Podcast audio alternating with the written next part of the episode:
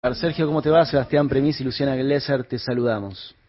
Hola, buen día, ¿qué tal? Luciano, Sebastián, ¿cómo están? Bien, bueno, ¿qué, ¿cuál es la intención del otro día de ir a, encarar a Patricia Burri, decirle, decirle qué? No se lo dije, ¿eh? no, no es que no, ya lo dijimos. Lo que pasa es que las tiradas las acaparó eh, Wolf, pero en realidad nosotros entramos, eh, le desplegamos una bandera, le pedimos justicia por Santiago, le dije que era una asesina, eh, y se tuvo que ir como una rata que es, pues no pudo enfrentar ni mirarme a la cara y decir que eh, todo lo que dice o, las mentiras que dicen los, medios. Eh, pues en su momento dije que en realidad que a mí me tratara de, o dijera cualquier cosa, eh, no era que me, que me molestaba en ese momento, pero pues tenía otras cosas que era buscar a Santiago, después seguimos con toda la causa, el hecho de haber tratado a mis viejos de mentirosos, cuando en realidad se habían presentado para hacerse muestras de ADN, ella decía que no lo habían hecho y que no colaborábamos en la investigación, nos trataba de mentirosos todo el tiempo y que habíamos inventado una desaparición forzada cuando no lo era. Entonces, bueno, cuando fui a, decirle que de hecho estuvimos a una distancia prudencial, no es que me acerqué ni nada por el estilo, la rodearon entre cuatro personas, no pudo ni mirarnos y se fue.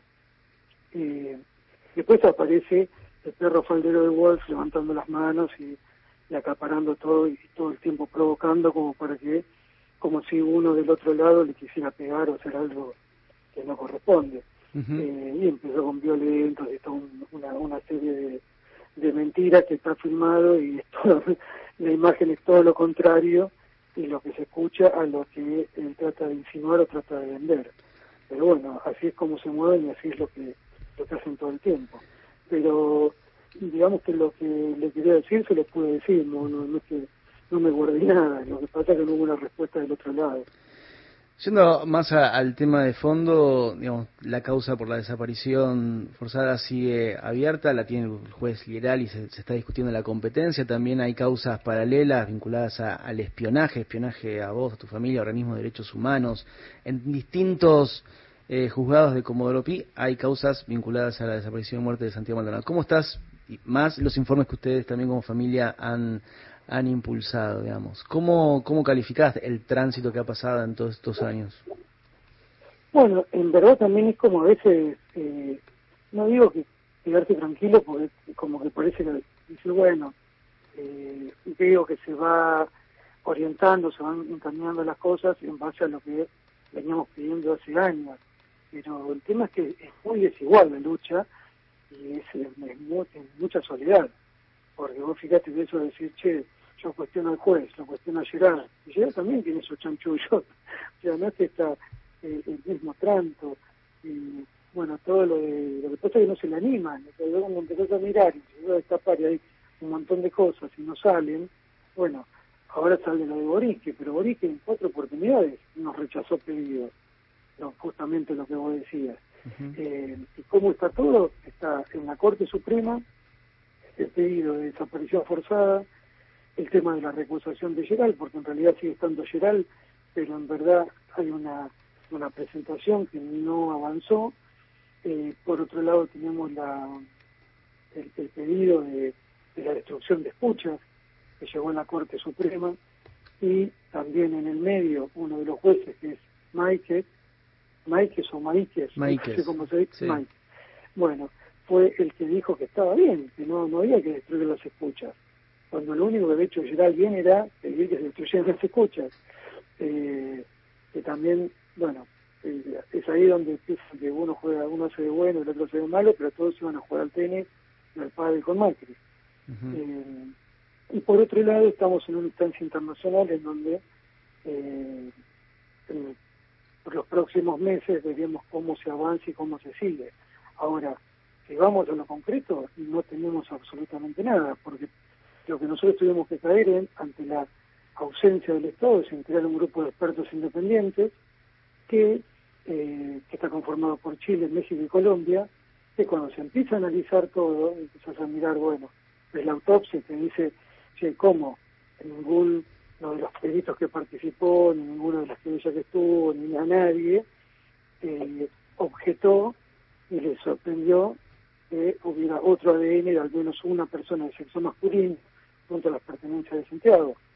Después, cuando pedimos todas las ampliaciones, las cuales vos estás, estás informado y todo, eh, a llegar fueron siempre rechazadas.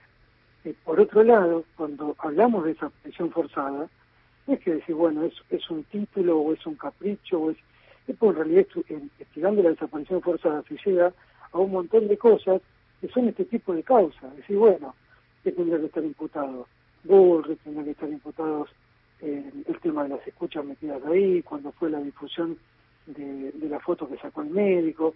Bueno, todo eso debería estar la causa de espionaje, todo dentro de esa investigación. Y cuando vos mirás por, cuando te dice la principal, eh, ¿por qué se le llama desaparición forzada? Es porque cuando alguien tiene que buscar a una persona, un Estado, tiene que hacerlo dentro de las primeras 96 horas que son la ventana de oro para encontrar con vida a una persona.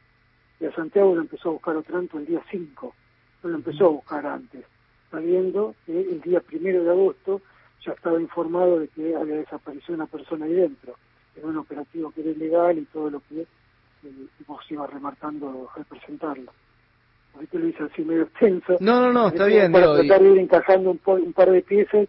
¿Y por qué esto? Que parece a veces parece que uno repite, ¿no? Desaparición forzada, como. Y, en verdad, los gobiernos tienen miedo de hablar de desaparición forzada en democracia como si fuera un cuco, y en realidad hay que, hay que asumir, decir, che, ¿sabes qué? Se, se violan los derechos humanos, o sea, no, no se puede garantizar el nunca más, porque no es que el que lo hace eh, es un, el portero de una escuela, la desaparición forzada, más allá de pertenecer al Estado.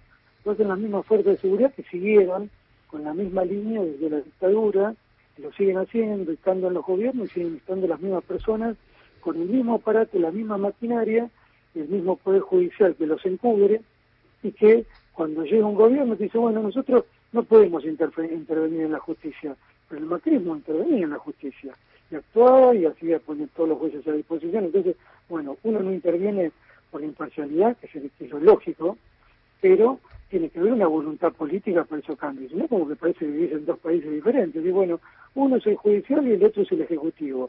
Y con ese razonamiento que nunca vamos a avanzar en nada. Y siempre va a seguir esa desigualdad y esa eh, lucha contra ese poder que eh, prácticamente no, no se puede avanzar nunca, porque no, no tenés no tenés los medios, no tenés la estructura, no tenés eh, todo el, empresariado este, acá porque si nos ponemos a ver, es todo económico el tema, porque si tenés muchos recursos, puedes avanzar contra todas esas personas, porque todos tienen algo. Eh, cuando se empieza a tapar la olla, todos tienen, no, no hay uno que esté limpio. Ahora el tema es que hay que empezar a ver cuáles son los riesgos de que cada uno corre cuando toca esos, estos botoncitos. Sergio, muchísimas gracias por la comunicación con A las Fuentes.